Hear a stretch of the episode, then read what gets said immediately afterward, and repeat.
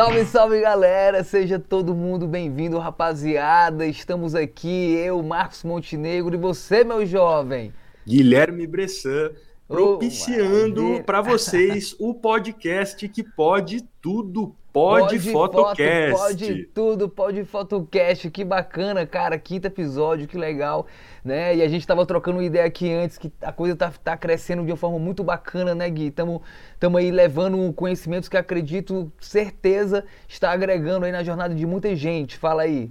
Exatamente. Lembrando então que a nossa intenção aqui é é, propiciar conteúdos que sejam pontes entre teoria e prática para todos aqueles fotógrafos, fotógrafas, amadores, profissionais, apaixonados pela imagem, videomakers e pessoas que tenham seus interesses neste sentido. É então, nós aqui no nosso Pod Fotocast, o podcast que pode tudo. Fizemos até então quatro episódios, começando falando sobre o que seria fotografia e os Isso. propósitos do podcast. Então, começamos na parte teórica, abrindo todo esse ideal de intenções, nos apresentando a nossa carta de intenções para os nossos ouvintes, e depois chegamos no episódio 2, falando sobre a nossa carreira e sobre a trajetória dos participantes, no que docemente Bacana. Marcos Montenegro chamou de jornada dos facilitadores. Então, este já foi um episódio já voltado totalmente à prática. Então, Total. o primeiro foi teoria, segundo foi prática. Já no terceiro falamos sobre fotografia e verdade. Então, Eita. mais uma vez, voltamos as atenções à parte teórica. Trouxemos pesado, alguns. Muita referência, hein? Foi muita show. referência, alguns autores muito importantes, filósofos, sociólogos e por aí foi. E no quarto episódio, falamos sobre a jornada do fotógrafo iniciante, então, Legal. como começar, como se descobrir e qual o caminho a seguir, então, totalmente prático outra vez este episódio 4. É, e hoje é com muita energia. De, é, o, episódio, o episódio passado vai ser bacana. Quem não, quem não viu, galera, vai lá e assiste todos, né? Na verdade, todos. Desde mas o hoje, 00, Mas hoje tá especial. Fala pra galera, Gui. E hoje tá especial e é com muita energia e com muita vontade que a gente retoma a parte teórica que também faz parte da fundamentação da vida de um fotógrafo, saber dominar a teoria para ele realmente conseguir aplicar é, conceitos criativos na sua técnica e na sua prática, que a gente vai retomar com muita pegada, com muita constância, temas que eu tenho dentro da minha própria filosofia, da minha teoria crítica sobre a fotografia, que o episódio 5 então se trata de fragilidade, efemeridade e precariedade da fotografia. Palavras é, que podem parecer sinônimos, mas não são sinônimos, elas têm algumas peculiaridades dentre as quais nós vamos estar abordando no episódio de hoje. E agora o Marquinhos vai contar para a gente o que, que ele trouxe e Não, preparou. Total, na verdade, na verdade, né, é bacana você estar tá falando isso, porque essa questão da teoria, né, é uma coisa que a gente fala bastante em nossas salas de aula, nossas aulas, porque, cara, eu, eu digo isso para todos vocês que estão nos acompanhando, prática, é, é, como eu faço uma fotografia muito pragmática também, saca, Gui? Eu digo isso porque eu comecei com fotografia de surf, e isso aqui que eu estou desenvolvendo agora é para mostrar para vocês a importância da teoria, mesmo dentro de um mercado institucional, mercado de eventos. Tá, galera? Porque, vejam só, eu, eu mesmo comecei a fotografia como fotógrafo, de surf, literalmente, né? Nas praias, paisagem. E eu basicamente tinha que entender muito do esporte e entender das questões técnicas e operacionais da câmera, né? Primeiramente. Então era fazer uma boa foto dentro d'água, fora d'água, enfim, fazer um lifestyle, aquela, aquela coisa. Depois eu fui para o fotojornalismo, foi alguns anos dentro do fotojornalismo, e queira ou não queira, a técnica ainda prevalecia, eu tinha algo a registrar. Até porque ali era quase no, no começo dos anos 2000, e nem tinha essa questão tanto estética e conceitual aplicada hoje, onde a gente encontra no, no fotojornalismo, né? Quem acompanha o WordPress Photo sabe da estética e conceito que está entrando as fotos documentais. Mas naquela época não, então eu, eu praticamente nem utilizava da teoria. Apesar de na faculdade já ser monitor e estudar ali algumas questões teóricas, foi na Europa que realmente eu tive um contato absurdo com a questão da teoria e vi a importância que é a, a teoria dentro da, dos porquês das escolhas técnicas e operacionais. Porque entenda, né, galera, que quando você simplesmente sabe operar um programa, operar uma máquina, que é o que a, a grande maioria dos cursos te oferece, a grande maioria dos professores te oferece, é te mostrar como operar, te mostrar aonde colocar. Porém, é como se ele estivesse te dando um peixe. Mas a gente já não sabe né, dessa, dessa analogia que se faz, onde não é para dar o peixe, mas sim ensinar a pescar. E o ensinar a pescar é o que a gente nos compromete aqui no, no Foto Podcast, no Pod Fotocast, no Pod Foto Tudo. É aqui, é ensinar vocês a pescar. Por isso que a teoria é tão importante. Entenda que depois que eu cheguei desse meu período, que foram quase seis anos na Europa ali, estudando exclusivamente a questão acadêmica mais profunda da teoria da imagem, quando eu voltei às minhas práticas, cara, eu, eu, eu apenas em dois anos, eu cresci mais do que seis anos como fotógrafo, onde eu, eu praticava uma fotografia é, é, muito mais técnica e estética do que propriamente com a teoria. Porque quando você fundamenta a prática com a teoria, não é isso? A prática fundamentando a teoria, e você fundamenta a prática com a teoria, sabendo o porquê das suas escolhas, tudo fica mais claro, tudo fica mais simples e você não vai ficar tentando copiar. Você conhece as estéticas, conhece a prática, como fazer aquela estética, né? Você tem as suas referências, o que eu e o Gui fala muito aqui das referências históricas, culturais, a nossa bagagem imagética, né, de experiências. Então você tem as suas vivências, experiências, as suas referências visuais, estéticas. Você sabe fazer elas, né, realizá-las elas com a linguagem da fotografia, porém quando tu tem a teoria, tudo isso fica mais fácil, aí você vai entrar com a tua subjetividade, que é aquilo que a gente fala aqui das releituras. Então você precisa entender da teoria, por isso que é fundamental e foi meio que sem pensar, né, como eu estava falando aqui com o Gui, sobre essa questão de, de estarmos com aulas teóricas e técnicas, e é muito legal, encaixou isso e vamos seguir. Porque a gente sempre vai, claro, também mostrar o outro lado. Como você aplicar isso na sua, na sua jornada pode ser de pesquisa da fotografia, de docência da fotografia, você que quer trabalhar mais com fotografia autoral, fotografia de prêmio, fotografia de editais, você aí sim você precisa da teoria, porque dentro do projeto você tem que fundamentar tudo.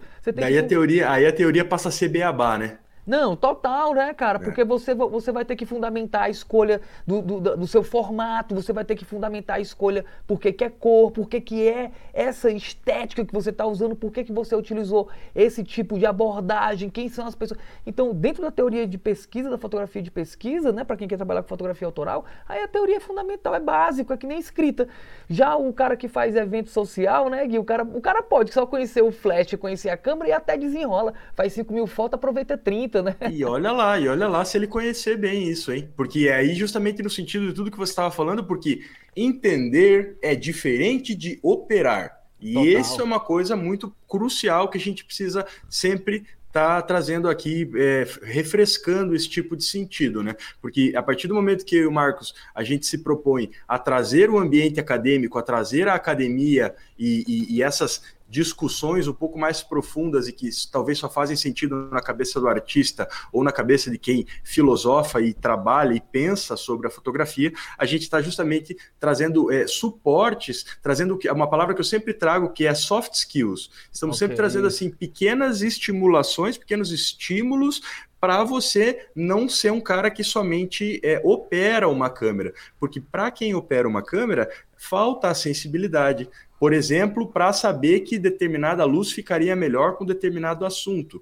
Ou, por exemplo, para quem somente opera, Isso. falta jogo de cintura no caso de se apresentar uma situação adversa a nível de luz, e aí o cara não sabe muito bem como manejar essa, esse contratempo. E quando a gente fala de fotografia na prática e das dificuldades que os trabalhos e que o mercado de trabalho acaba impondo para a gente, é inviável a gente não pensar que vai dar pepino. Assim, tipo, cagadas acontecem, mau contato, acaba a pilha, o maquiador é. atrasa e atrasa a modelo e entra uma luz dura, entende? Assim, assim, são inúmeras as possibilidades de acontecer uma situação adversa. E se eu somente manusear a câmera ou operar a câmera, eu não tenho condições de entender e é justamente esse o ponto onde entender é melhor que que manusear, melhor que operar, que eu não consigo ter essa, essa balizar, né, sair, da, contornar essa situação adversa. E outra coisa que eu queria levantar acerca do que você estava falando, e agora para introduzir de vez na entrada do nosso tema de hoje, que é fragilidade, efemeridade e precariedade, coisas que para quem quer entender a imagem e é entender a fotografia produzindo em alto nível,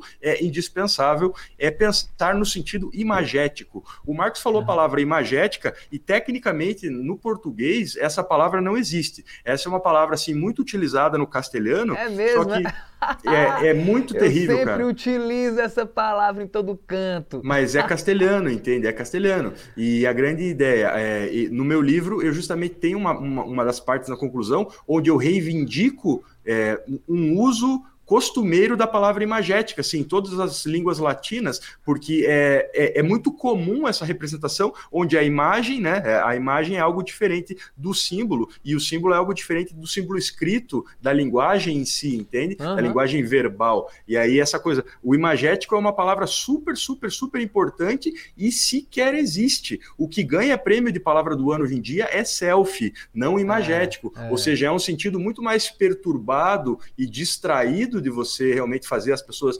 entenderem, porque quando a gente dá nome às coisas, ou seja, entende os fenômenos a partir de denominações próprias, a gente tem mais segurança e se prevê melhor a respeito deles. Por isso que a gente acaba dando nomes a furacões, a fenômenos climáticos que vão atingir determinada região, porque os habitantes meio que se protegem de alguma coisa subjetivada. Então, tem, uhum. ter, dar nome aos bois facilita o nosso entendimento. Então, iniciamos aqui a campanha Imagético Já. Hashtag imagético já é uma demanda é urgente da, da, do vocabulário brasileiro, português, internacional.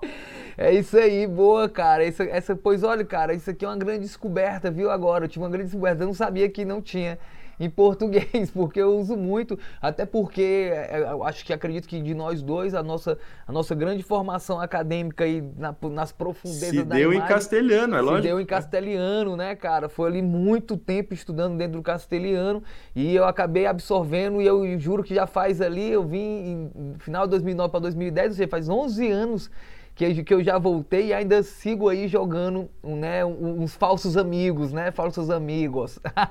então a ideia é, para você que está escutando nosso podcast ou que está vendo os nossos rostinhos através do canal do YouTube da A Escola de Fotografia, é, vocês também podem acompanhar, então, além das nossas vozes aveludadas, podem acompanhar as nossas presenças imagéticas, já então agora reivindicado o sentido no português, via YouTube. Então, quem quiser entra lá, A Escola de Fotografia. Se não aparecer para você, procura por canais, aí vai aparecer logo. É uma loguinho vermelhinha, pequenininha, que representa a pintura e a fotografia ao mesmo tempo. Então, nada clichê, apenas no sentido de mostrar que a fotografia é a arte do nosso tempo. Então, vamos dar entrada, vamos dar entrada Bora, nessa temática, que eu estou, eu estou me coçando, eu estou me coçando, porque simplesmente o episódio de hoje, episódio 5, fragilidade, efemeridade e precariedade, que parecem ser sinônimos, mas não são, é o que fundamenta a fotografia como uma peça fundamental para o funcionamento da sociedade hoje simplesmente, além da sociedade das nossas mentes. Então a fotografia hoje ela tem um papel frágil, efêmero e precário e mesmo assim fundamenta a nossa sociedade. Então assim, para quem pensa que fotografia é só tirar um monte de foto e depois escolher ali, já que agora o iPhone inclusive permite você escolher o frame daquela microfilmagem que ele te permite a partir do momento que você aperta o botão, essa coisa, você tem que entender que isso é o que faz girar a roda da humanidade. A fotografia hoje ela ocupa um papel de interpretação da realidade, ela ocupa um papel de conhecimento das coisas Total. que você deseja, conhecimento das coisas que você acha que conhece. Quando você vai viajar para algum lugar, você abre o Google Maps e faz uma prévia, você vê onde é que é o seu hotel, você, você entende como é aquilo. Você só não pode entender o quê? A violência urbana, se aquilo, se aquele bairro tem um cheiro ruim, se aquele bairro realmente apresenta lixo na rua vez ou outra quando cara, o lixeiro não passa. Você visita os, os, museus todo do mundo, cara, com visitas de, em 3D, 360. Isso, você, isso. você e é, e é, incrível porque mesmo com essa fragilidade, efemeridade e precariedade, ela tem um poder de criar realidades, brother. Ela isso, você interpreta a realidade, exatamente. Interpreta e você joga no imaginário, né, isso, de alguns uns outros. Você vai, você vai jogando com esse poder, mesmo com todas essas questões inerentes ao meio Inclusive, ainda mais hoje, né, cara, essa questão da efemeridade, efemeridade Isso. que tá brutal. A imagem, ela, ela, ela, tipo, ela é como uma, uma gota descendo no deserto. Ela faz. Isso. Né? Isso, isso ela, ela se dissolve instantaneamente, ela, ela existe para aquele momento e logo mais acabou, né? E isso que você está falando com relação ao imaginário é o que a gente levantou num ou outro podcast aí que se trata da hiperrealidade, né? A hiperrealidade é esse sentido que eu, eu, eu sem querer querendo, eu confundo o que é imaginação e o que é realidade. Eu construo realidades virtuais, afinal de contas, eu estou é, vivendo virtualmente hoje, principalmente, né, Marquinho? Se a é. gente falar do período de isolamento social e de pandemia, né, cara? Não, a gente assim cria uma barreira muito distante entre as, as, proximidades, entre, entre as verdadeiras relações sociais de troca e de valores e, e, realmente atualização de conteúdo, e você se baseia tão somente no virtual. Se isso é algo bom ou algo ruim, não, não, não interessa nesse momento. É algo facto factível, né? Algo factível, algo que está acontecendo. Não, Isso total. a gente só vai ver é, os, as sequelas, entre muitas aspas, deste período de reclusão que estamos passando daqui a alguns aninhos, tá? E eu, assim, não, não achei que faria sentido a gente é, falar, então, talvez é, desde um âmbito material, então a fotografia como expressa, é a fotografia como impressa, então essa coisa, a fotografia materializada, okay. afinal de contas, é, é, seria uma fotografia. Eu acho que então para a gente introduzir esse episódio de hoje, eu gostaria de definir e de como todas as duas boas abordagens, as boas abordagens que acontecem é, dentro de, de pensamentos ou da cotidianidade da nossa ciência, da nossa história como civilização, acontece em cima de dicotomias, tá? De pluralidades e de polarizações. Tudo, e eu queria né, colocar, eu queria colocar, então, para a gente começar, dois momentos. Uma a fotografia, então, como elemento material, um pedaço de papel que era antigamente a positivação da foto, que hoje em dia virou a tela do meu celular, do meu, do meu tablet, da minha TV, etc. E num outro momento eu queria colocar a imagem. Então, já começar nesses dois momentos. A imagem e a fotografia, ou a fotografia e a imagem deu para manter os lados. Então, a imagem, é, eu fui buscar o conceito dela no latim, tá? Já que você gosta dessa Adoro. decomposição manda, de manda. palavras, eu fui buscar o conceito dela no latim, que era é, imago, tá? O imago vem do likeness, da, dessa aparência, image, né? A, essa coisa do, do, que eu acho que é, né? E é aí que eu preciso começar a ideia de imagem a partir de uma tecla que a gente bate sempre aqui nos podcasts, que é a representação, né? A representação, então, de pessoa ou coisa. Então, eu vou tomar a fotografia como pedaço de impressão, papel, que hoje virou a tela do meu celular, e vou tomar a imagem como representação de pessoa ou coisa, que vem do latim imago, que quer dizer aparência, quer dizer é, verossimilhança, quer dizer estátua, ideia, inclusive fantasma, tem inclusive eco. Tem um livro do Luiz Carlos Felizardo, né, o grande teórico brasileiro, fotógrafo, arquiteto, que é imago, né? Dois livros, inclusive eu tenho um dele aqui que é já já aconselhando aqui a referência, viu, galera? O relógio de ver, ó. O relógio de ver de Luiz Carlos Felizardo, ele é incrível, vale muito, muito a pena mesmo. E tem um livro, esse cara é massa, o texto dele é um dos teóricos mais suaves que tem de leitura brasileira, né? Não tem tradução, o cara escreve em português.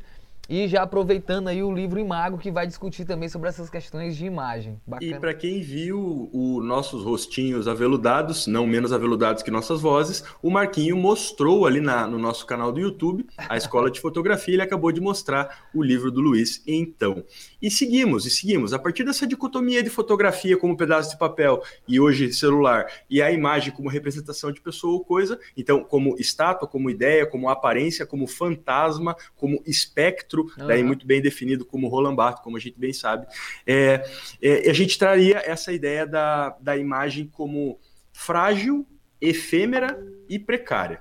Exatamente, meu irmão, exatamente. E, é, é importante falar também, porque não são mesmo, tu tem, vai, vamos, vai ter que descrever, né, para deixar mais fácil para essa galera entender, viu, I?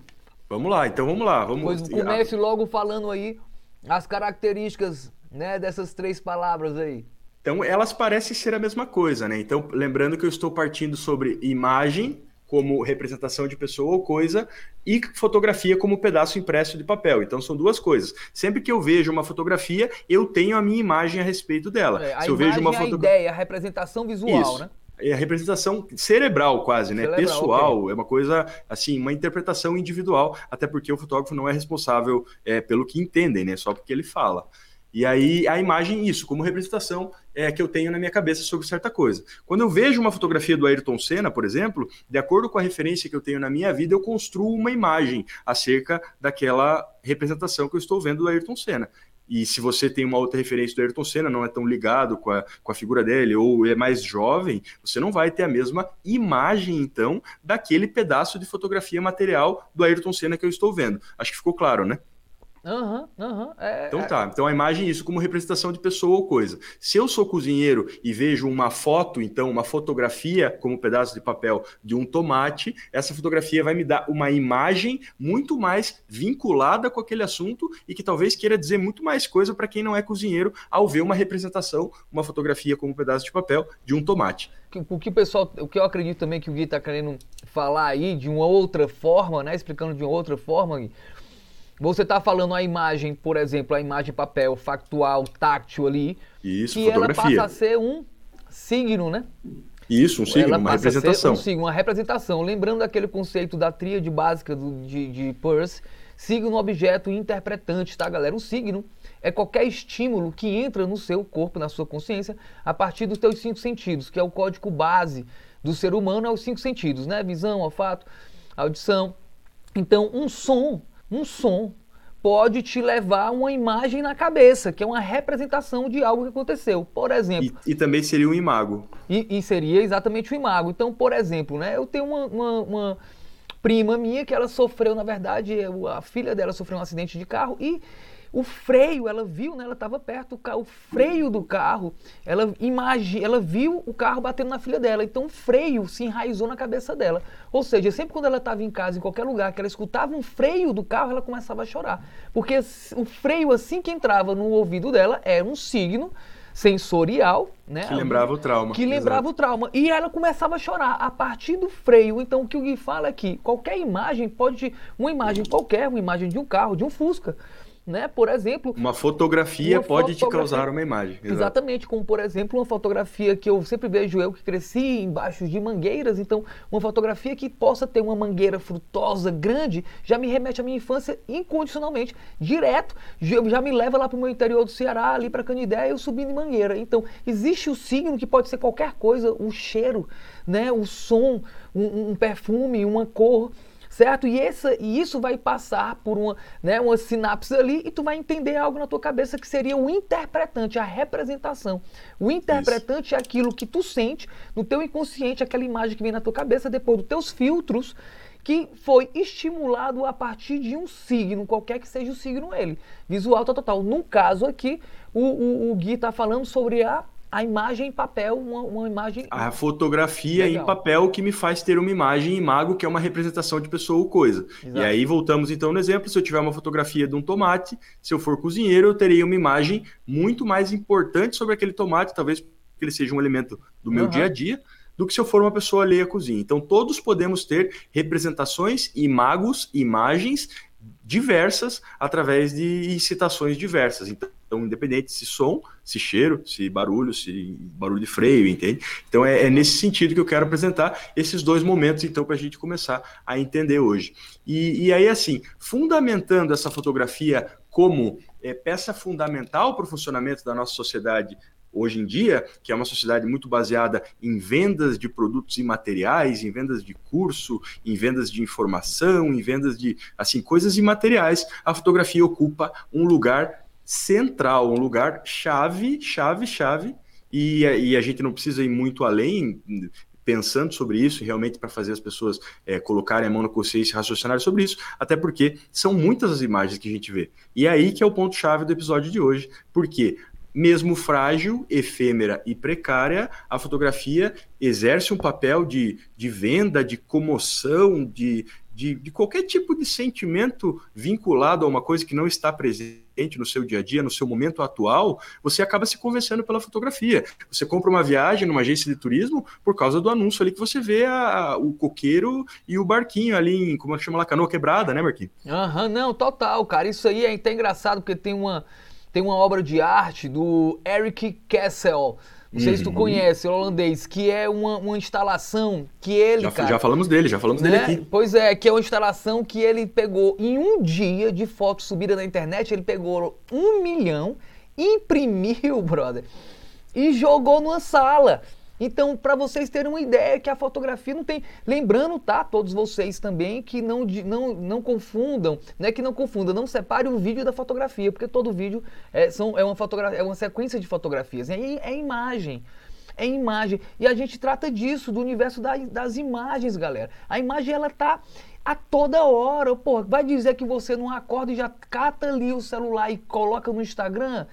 Né? Quantas pessoas não dormem com o celular ali embaixo do travesseiro, meu irmão? Pra tu acordar de manhã, a primeira coisa que tu faz é tu tacar o dedo. Tu já é, começa é um, com imagem. É um, é um biscroquinho, né? É um, é um, é um estímulo para você realmente chegar e acordar. Não, total. Por isso que é por isso que é importantíssimo, é fundamental, pessoal, vocês entenderem os conceitos teóricos da imagem para para você ter o que a gente falou hoje, lastro, para você ter, né, você ter um alicerce. E dentro, em cima desse alicerce, desse lastro, você vai conseguir construir a sua Isso. jornada, pode ser na pesquisa, pode ser no mercado, é, dentro da técnica, dentro da estética, mas você vai construir toda a sua direção de modelo, toda a sua direção de cor, direção de luz, direção de cena, em cima de algo que você tem lastros, lastros, lastros em todas as interdisciplinas da linguagem, lastro na, na, sociologia, lastro na psicologia, Isso. você tem lastro no, na programação linguística, e você tem. Porque essas teorias da imagem parte das ciências sociais, brother.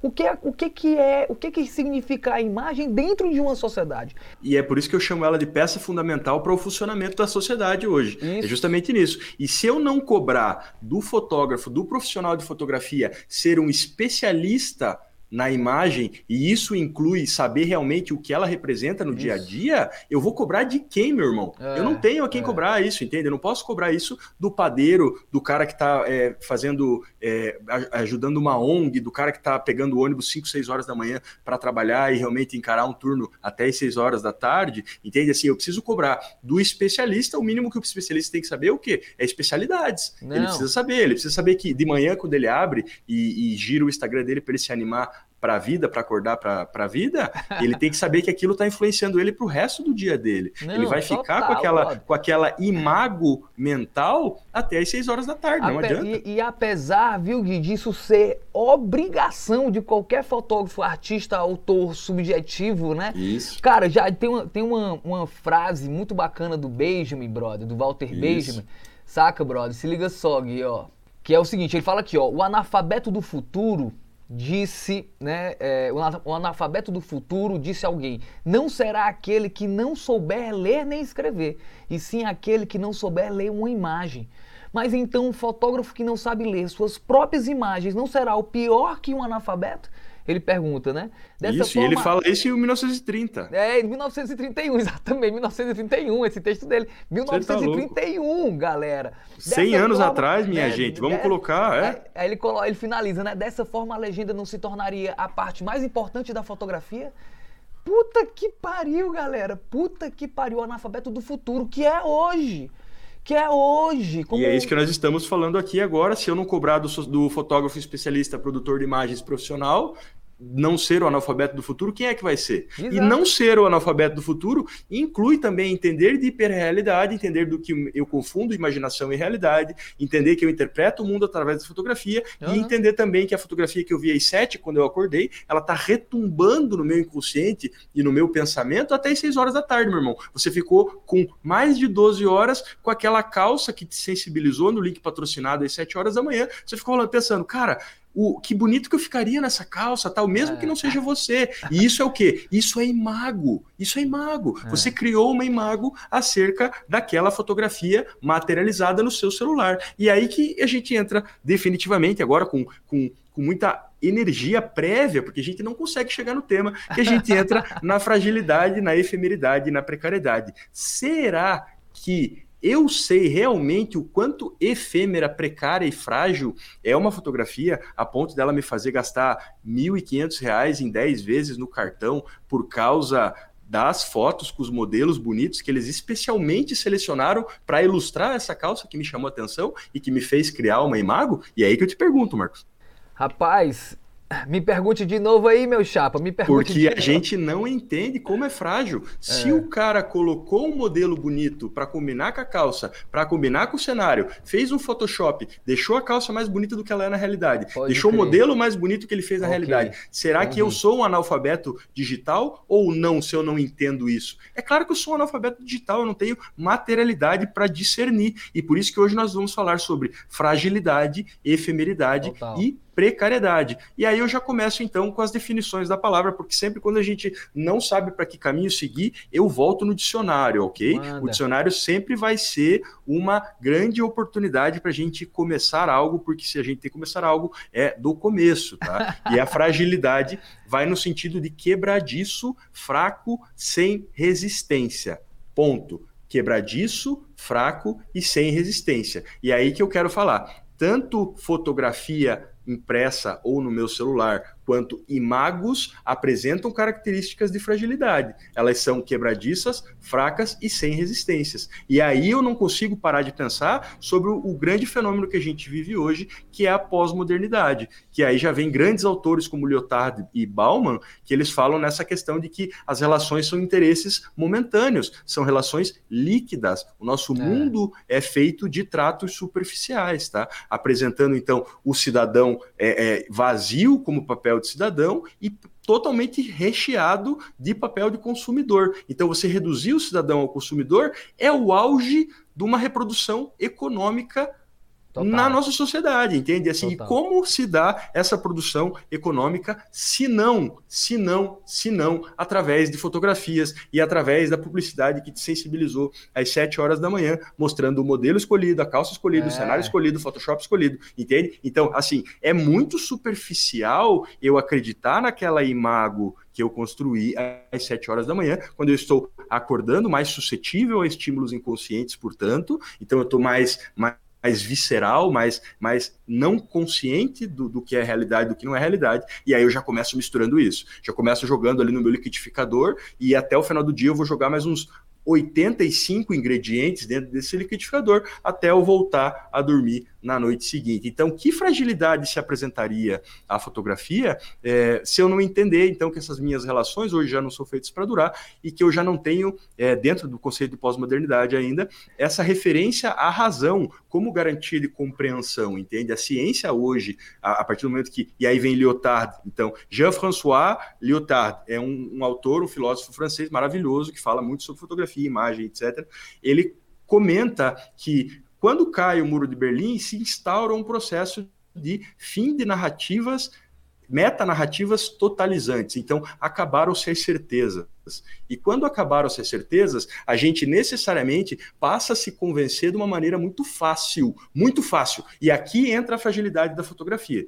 Entende? Assim, eu não tenho mais certezas. Quando eu tô à deriva, quando eu, assim, putz, me falta ídolos, né? Assim, faltam ídolos, faltam grandes mentes pensantes, grandes pessoas que comovam massas, a não ser através do ódio, através da discordância. Falta muita coisa na nossa sociedade hoje para a gente realmente ter uma, uma sensibilidade, um filtro crítico com relação a isso. É, e na, entender, na cara, e entender. Cara... Hã? Na verdade, brother, é, é, não, é que, não é que falta isso, é notório, mas, bicho, ainda mais no Brasil, né, velho? A gente nunca, nunca ninguém lê, lê imagem, né, brother? Nunca isso, não é cultural, não, não tem é nada a ver. Exato, ler imagem. Exato. Imagem, apesar de, apesar de a gente ter um dito popular tão conhecido de que, né, aquele abre aspas, a imagem vale mais que mil palavras. Exato. A pessoa tende a entender que não precisa nem ler, que basta ver.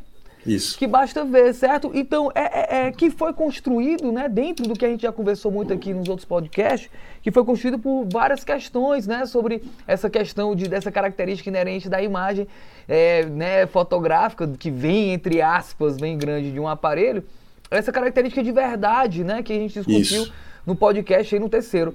Então, essa, essa história que você falou aí, brother, de leitura, realmente é, é, ela é fraca. E essa fragilidade eu vejo também, não só nesse ponto que você falou, tá, Gui?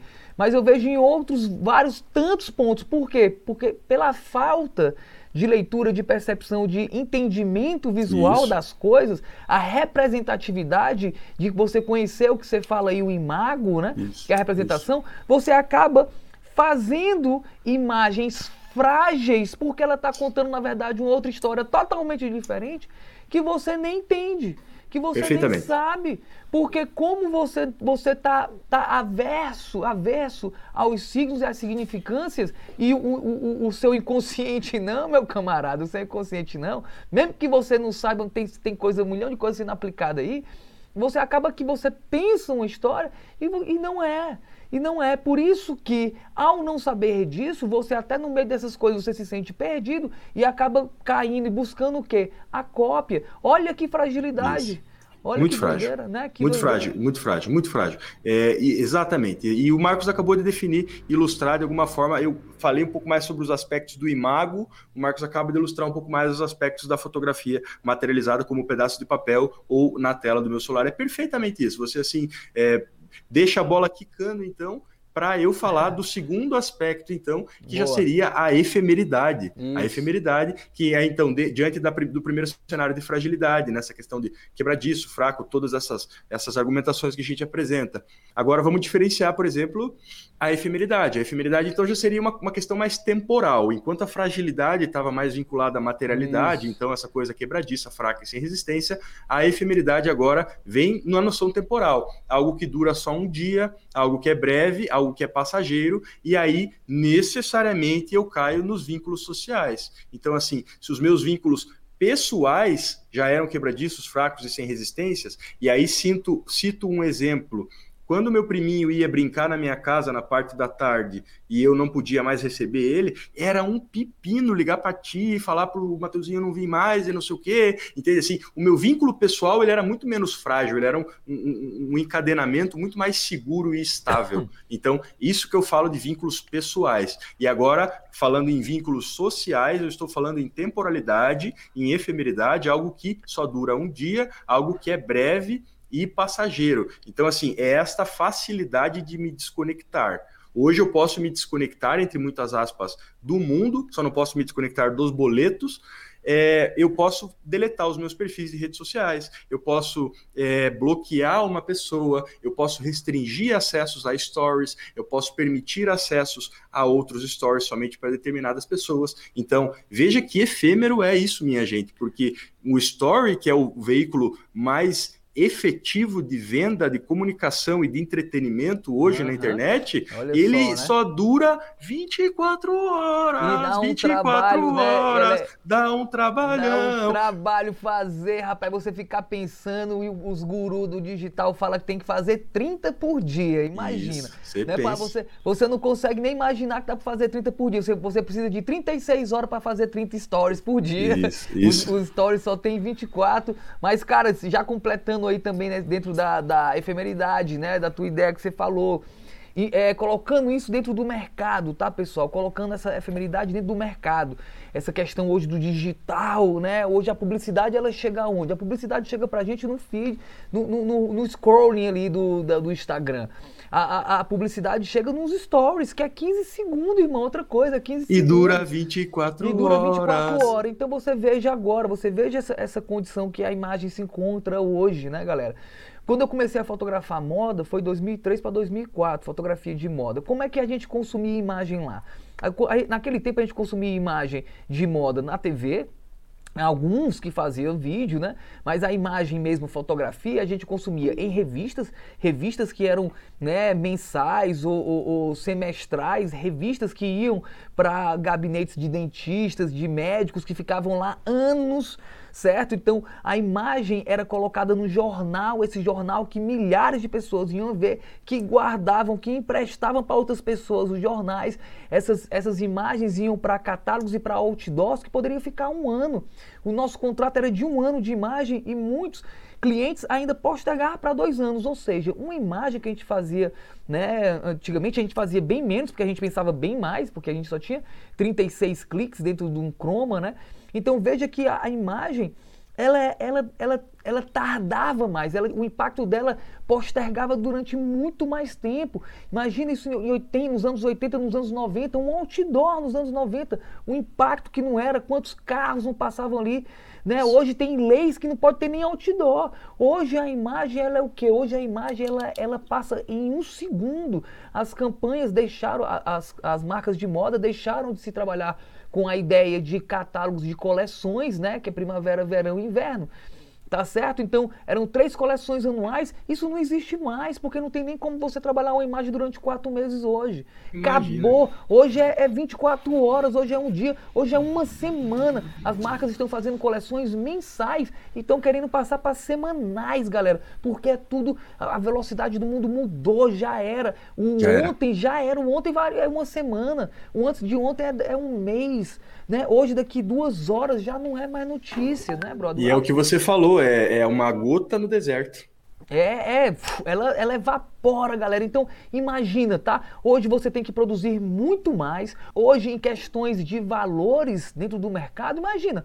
Olha, uma empresa ontem pagava uma foto para você, fotógrafo de moda, e trabalhava essa foto durante dois anos. Dois anos.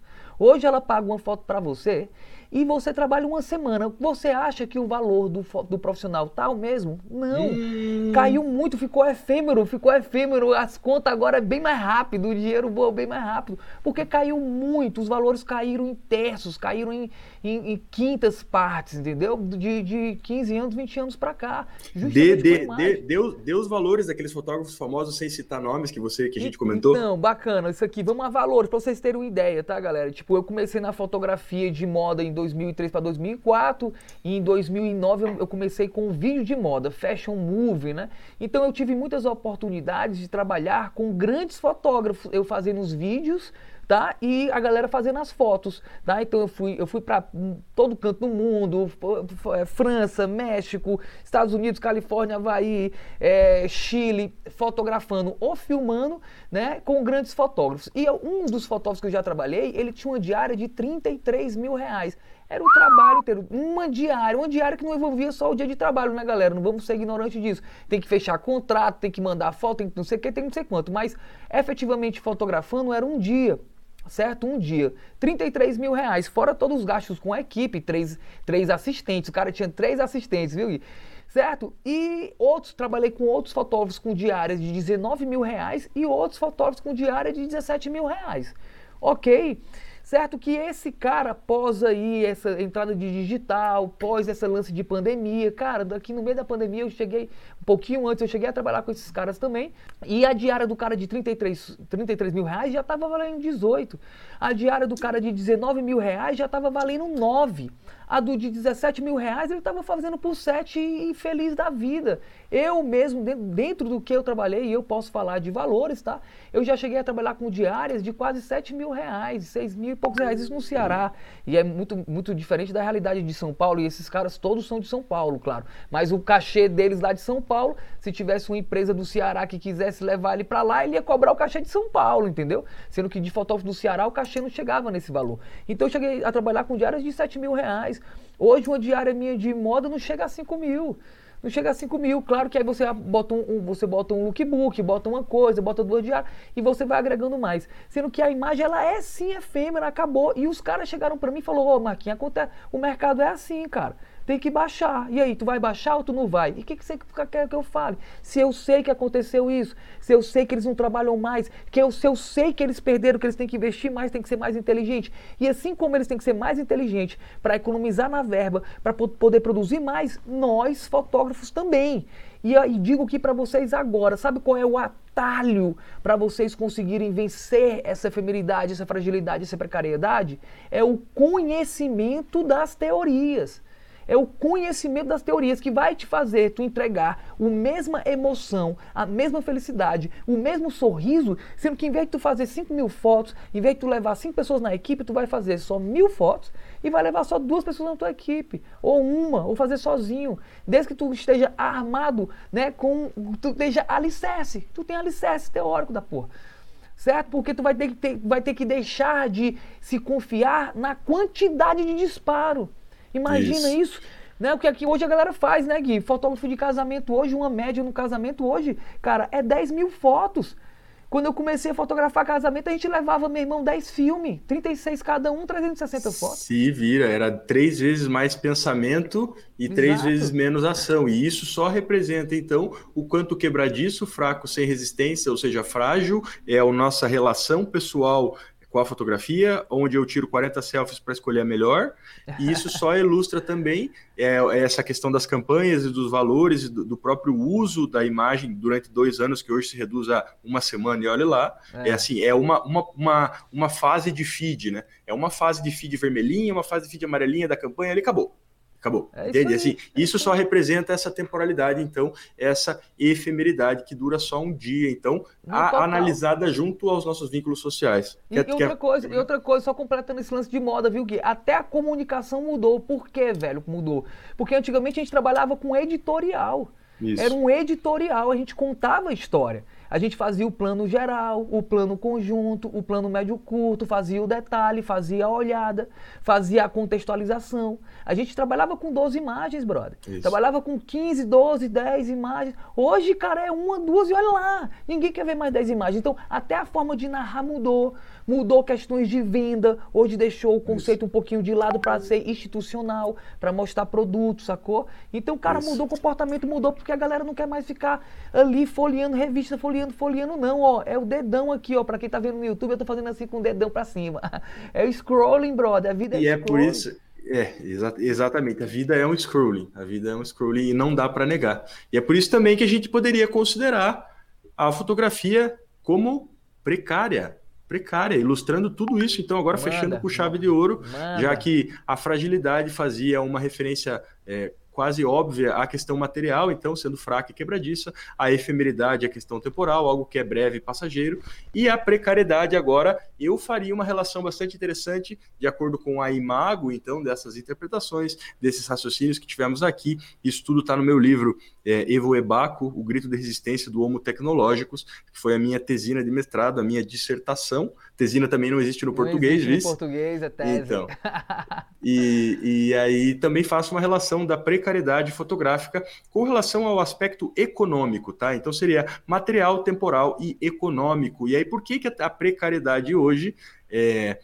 se vincula tanto na imagem quanto na realidade, então na numa realidade estabelecida pela fotografia e pela imagem, porque ela acaba se apresentando como insegura ou não estável, insegura e não estável. E quando eu falo em insegurança, eu não preciso nem falar em inflação, eu não preciso nem falar em subida de preço, entende? É uma coisa assim, é, é, precariedade, ela vem do latim precários. Precário seria concedido por meio de súplica ou algo incerto. Então, o que, que eu concedo por meio de súplica? É o que você acabou de falar hoje, Marquinhos, é pagamento. É um trabalho que valia 30 mil e hoje vale 15, entende? Eu estou precarizando o meu serviço, o meu conhecimento, tudo que eu estudei, tudo que eu sei, todo o meu gasto com equipamento, é, gasto é. de cérebro, de punho, tratando foto no Photoshop, entende? Eu estou precarizando tudo isso que outrora Total. valia 30, eu Total. estou jogando 50% do preço down, por quê? Porque virou um trabalho precário. É. E aí, se eu for analisar diante do âmbito da realidade, é o que a gente chama hoje de uma maneira bonita e enche a boca para falar e fala de share economy. Ah, o share economy, ah, não sei o que. Uberização, meu irmão. Uberização é uma palavra que vem à mente, talvez de, deveria ganhar a palavra do ano de 2020, de 2019, de 2018, porque a uberização do trabalho Ó, dentro da ideia... viu? O imagético tem, tá, tá na luta. Tá na luta também. Então temos, temos duas palavras. Vamos reivindicar ao, ao, Aurélio Buarque de Holanda ali. Vamos falar assim, ó, velho, vamos mandar uma carta para a fundação ali, falar, precisamos urgentemente essa palavra para a gente aplicar ah, no nosso podcast, podcast é, pode fotocast, porque aqui a gente pode até inventar palavra, pode tudo.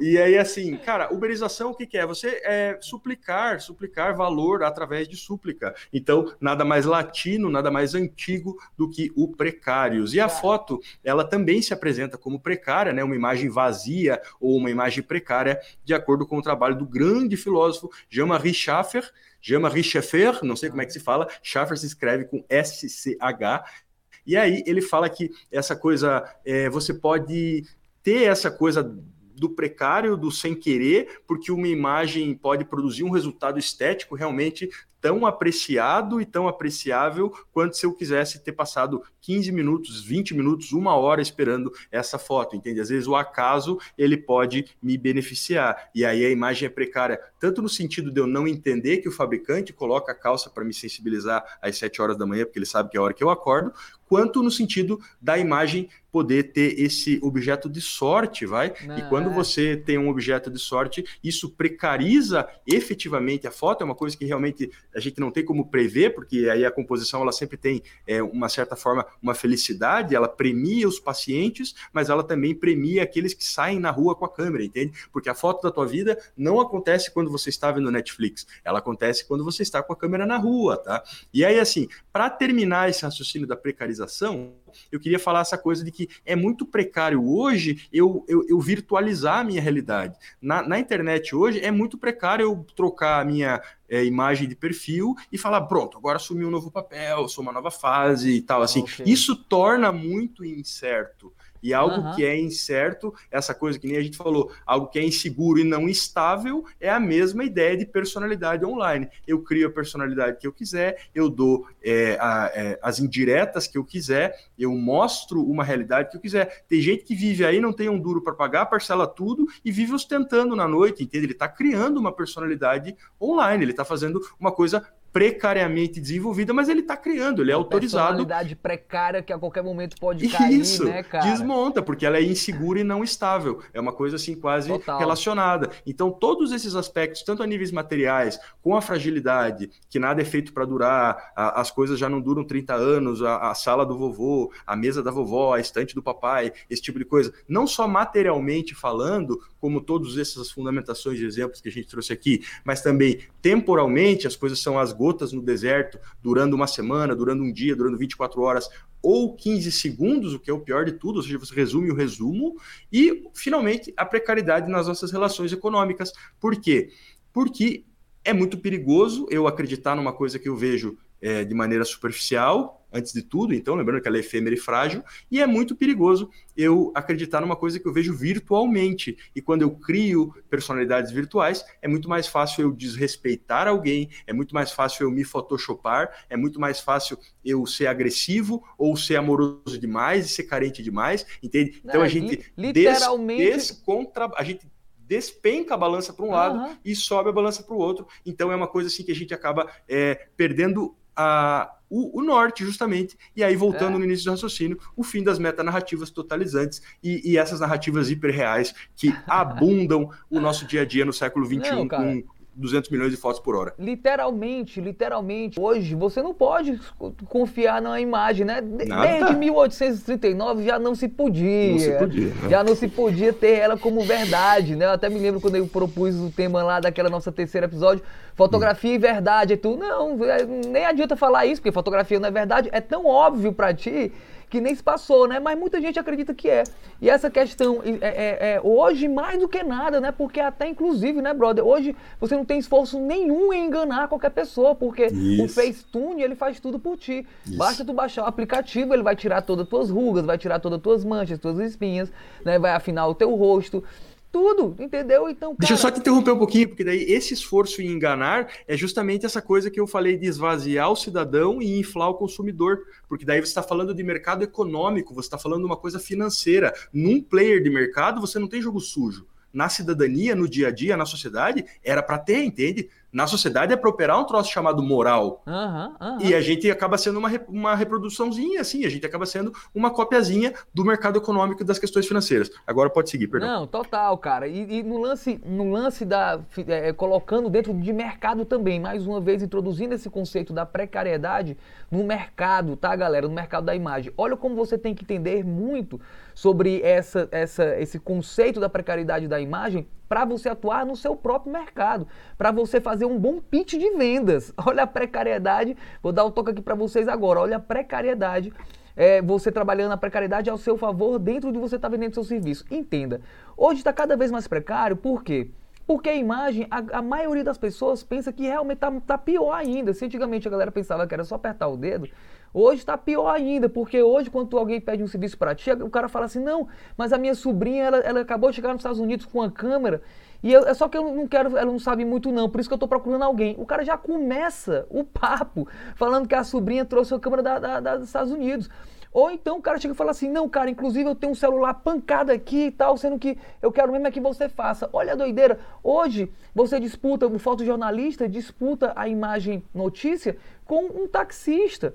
Porque a imagem está no bolso de todo mundo. O poder de capturar né, a nossa câmera escura está né, tá no bolso de todo mundo. Então, um taxista está tá, tá gerando imagem é, que, o, que o fotojornalista deveria estar tá, tá fazendo essa história. Então, hoje, a imagem qualquer pessoa faz, a, as pessoas cada vez mais querem qualquer coisa por causa que, pela a, a feminilidade da imagem e por ela ser tão, tão né, frágil. De, frágil e rápida e efêmera, a, a, cara, a precariedade dela, cada uma é, retroalimenta a outra. Cada uma Isso. retroalimenta a outra, essa, essa característica. Então o cara chega e fala para ti, meu, com não, não, não, eu quero qualquer coisa, eu vim aqui até com o celular tu faz. Então, esse ou, o cliente, ou o cliente chega assim e fala assim, não, eu só preciso de cinco fotos, a gente faz rapidinho. Cinco fotos, vai rapidinho. Então é isso aí que está acontecendo e essa precariedade está cada vez mais. Então você tem que estar preparado para você conseguir justificar o seu serviço, a sua imagem, que não é tão frágil, que não é tão precária e que não é tão efêmera. E isso você vai ter que,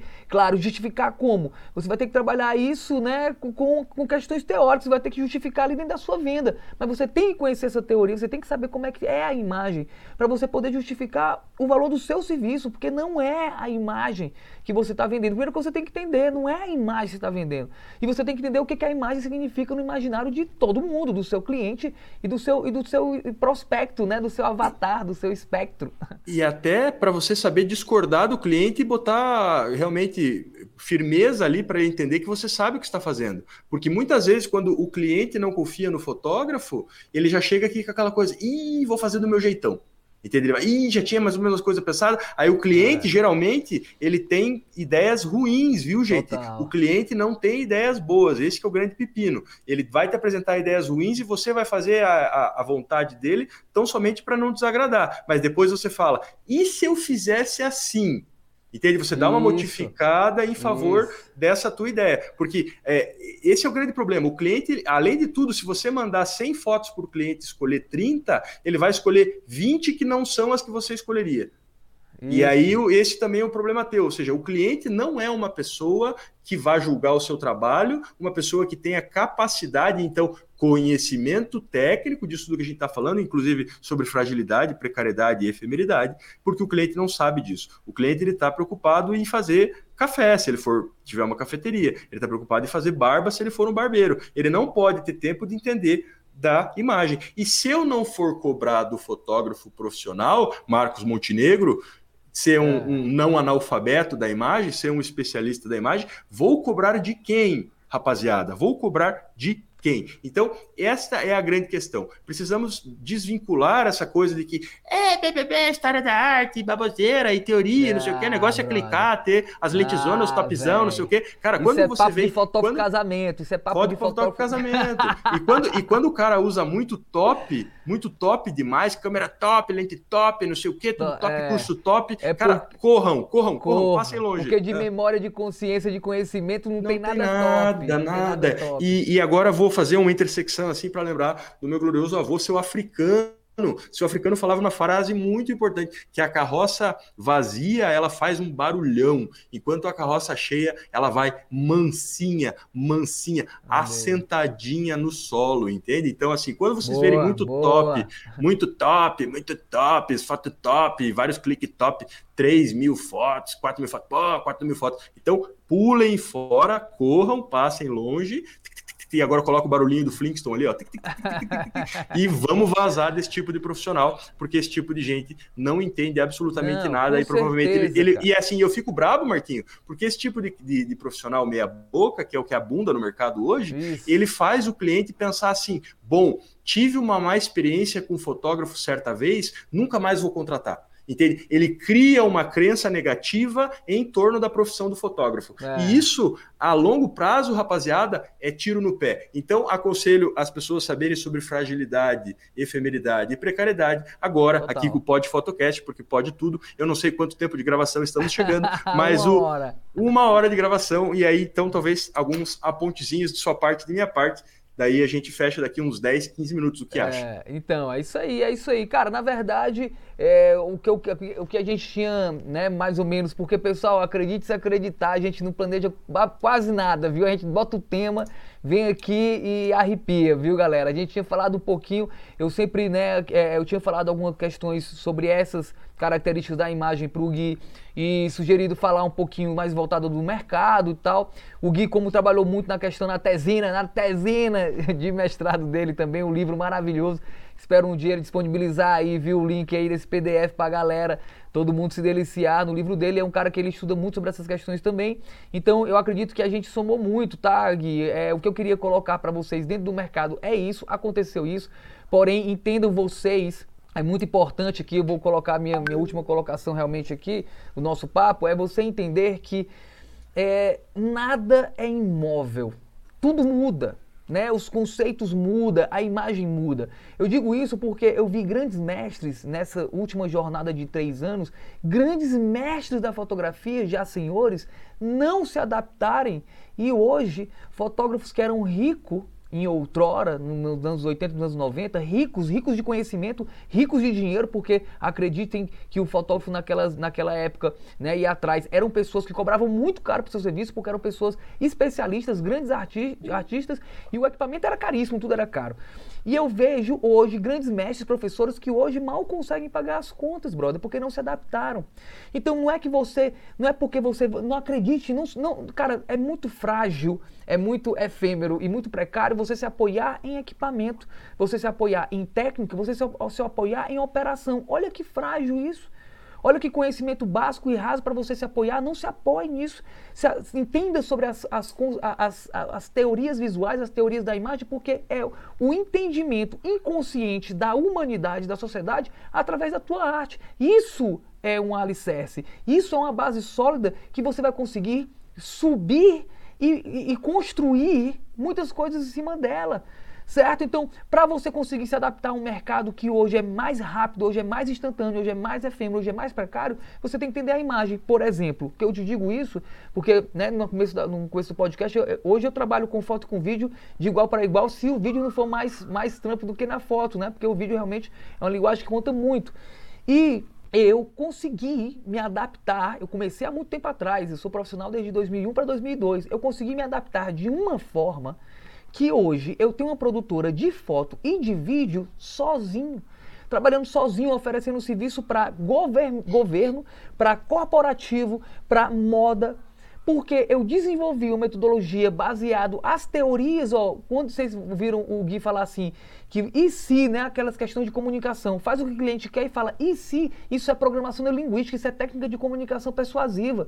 Quando você entende sobre as teorias que você utiliza, um que a galera gosta tanto de falar hoje, né, gatilhos mentais. Gatilho. Gatilhos mentais que são técnicas psicológicas de comunicação, quando você levanta um tripé e você justifica essa levantada de tripé, ó, eu estou levantando aqui para mudar o ângulo da sombra e eu vou conseguir esconder aquilo ali que eu quero esconder e clarear o que eu quero clarear. Quando você justifica qualquer atitude técnica de manuseio dentro de um set, cara, o seu cliente vai lhe respeitar muito, você vai ganhar autoridade e você merece essa autoridade. Você merece isso porque você tem lastro, você tem alicerce dentro da teoria.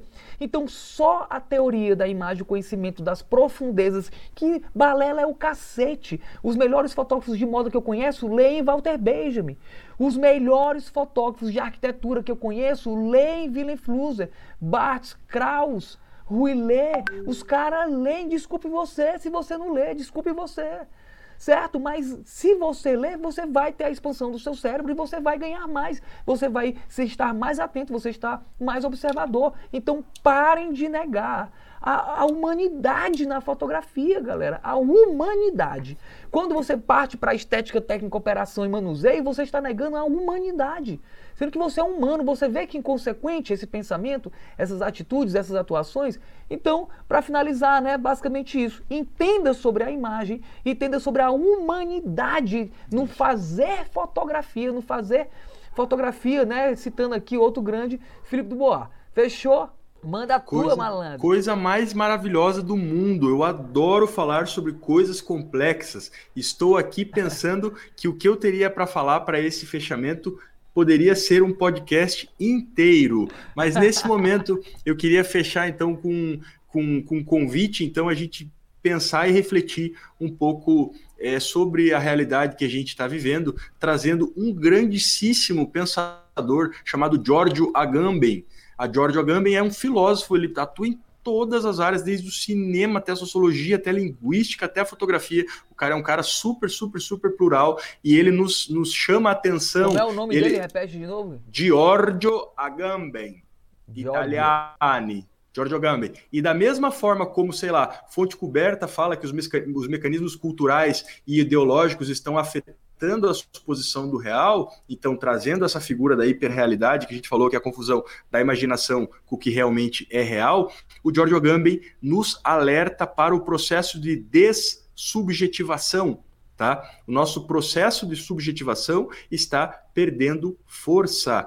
E isto, sim ou sim, nos levaria ao fim da subjetividade, ou seja, o mito da originalidade, de que algo realmente seria original e primeiro e verdadeiro, ah. é, estaria realmente acabando com essa ideia do subjetivo, sendo que todos seríamos formados, então, a partir dos outros, a partir da nossa cultura, a partir das fotos que a gente vê desde as 7 horas da manhã, quando a gente pega o celular para acordar. E também, além dessa questão do processo de dessubjetivação, onde a gente já não tem mais certezas e já não temos os nortes muito bem esclarecidos de alguma forma, ah. também poderia trazer Fred Richtin, que ele é Fred Richtin, R-I-T-C-H-I-N. Ele hoje é o diretor do International Center of Photography Olha. em New York, em Manhattan.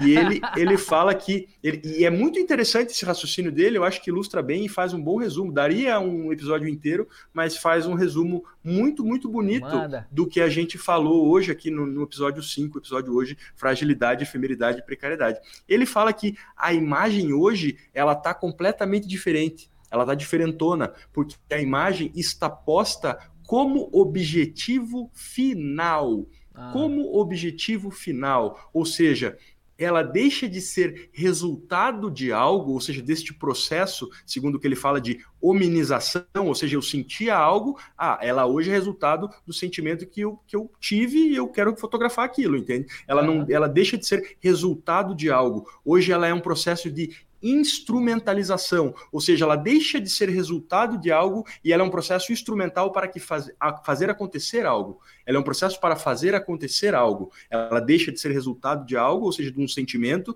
de uma vontade, de um feeling, e ela passa a ser um instrumento para fazer acontecer algo. O que?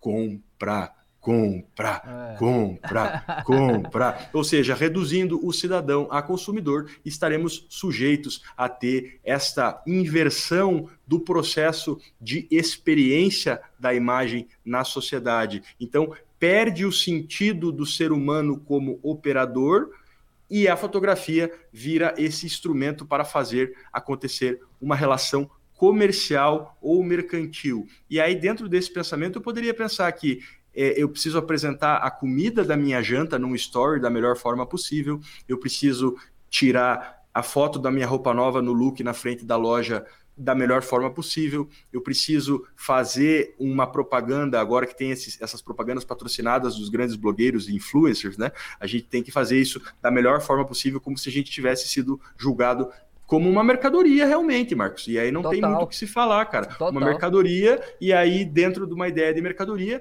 para a gente fechar definitivamente o pensamento, como que era a etiqueta que vinha em cima de mercadorias é, que vinham muito, muito, muito bem embaladas, como somos nós hoje em sociedade. Uma é. etiquetinha com um copinho quebradinho, assim, ó, que a gente vai pôr na tela na edição, frágil. Frágil, frágil. Somos todos mercadorias frágeis consumindo é. fotografias frágeis, efêmeras e precárias. O que eu tinha para hoje era isso. É isso aí, é isso aí. E lembrando sempre que para a gente não ser assim, pelo menos tão frágil, ou entender isso de uma melhor forma e saber utilizar. Quem está aí para resolver isso é o conhecimento, né? O conhecimento, ele liberta, galera. O conhecimento, ele, ele é o cara que vai trazer a liberdade, né, brother? O conhecimento é um potencial de poder. Quanto mais eu sei, mais poder de ser eu tenho. Então, né, vamos deixar de ter medo de textão e vamos entrar de com força na literatura visual. Salve, salve. Ou na troca de ideias. Na pior das hipóteses, manda umas mensagens, é, aí nós vamos é, trocar umas é mensagens aí, e tal. Total. Eu tive oportunidade no minha, na, minha, na minha tesina que aí os, o cara perguntou assim, não, mas como é que você sabe isso? Não, foi uma troca de e-mails com o Rua Fonte Coberta, entende? A gente teve realmente uma comunicação pessoal, e assim, quem quiser ler Rua Fonte Coberta e mandar uma mensagem aí perguntando, a gente vai estar tá fazendo inúmeras analogias, a gente vai estar tá sempre aqui aberto, tanto eu quanto o Marcos somos pessoas felizes em receber, em conhecer Exato. e em conversar com pessoas curiosas. Total, Sempre a total. curiosidade move o mundo, então. A curiosidade move o mundo e o conhecimento move o mundo. Então, CC, conhecimento e curiosidade é o que a gente vai ter aqui no é, Pod Photocast. Total, né? É isso aí. A curiosidade é a base de tudo, né, galera? Que alegria, que satisfação. Mais aí o quinto episódio aí, pancada, falando do tema, né, de forma muito leve, porque eu pensei que ia ser até mais pesado, viu? Eu mas, também, viu? Eu achei é, que ia ser mais pesado. Né? Foi, foi super leve, foi tranquilo e falando de temas realmente profundos da imagem e vários autores que aí você pode tá é, é, conhecendo mais sobre isso, beleza? Então, galera, não esquece, né? Vai, na nossos, vai nas nossas redes aí, vai na nossa comunicação, a gente passa muito conhecimento, a gente tem o prazer de propagar esse conhecimento, Luiz. Vai lá no nosso Instagram, Marcos Montenegro, tá? Arroba, também não dá Escola de Fotografia, arroba do Gui, beleza? Não esquece de acompanhar a gente aqui e de propagar essa luz, propagar essa informação. Lembra, o universo é vibracional, o universo é ação e reação. Tudo que você manda pro universo, ele vai trazer para você também. Então, então manda conhecimento, pega isso aqui, marca alguém, encaminha para alguém, coloca lá no grupo do WhatsApp da rapaziada da fotografia que curte arte, porque toda essa luz que você está aí mandando vai voltar para ti também. Então deixa de ser, né, malucão e reter o conhecimento só para você. Já vai marcando, vai compartilhando e vamos que vamos, né, seu Gui? Bacana demais. Hoje aqui um dia maravilhoso, abençoado, de muita informação e vamos seguir. E não tem como falar de imagem sem falar de vida, e não tem como falar de vida sem falar de imagem. É isso aí, galera. Salve, salve. Fica em paz aí. Um beijo na sua alma, no seu coração. Valeu, seu Gui. Valeu, Marquinho. Aquele abraço, meu querido, aqui de Curitiba, capital mais fria do Brasil. Essa semana temos zero graus previstos. Um beijo no coração de cada um de vocês. E luz, luz, luz, luz. Valeu.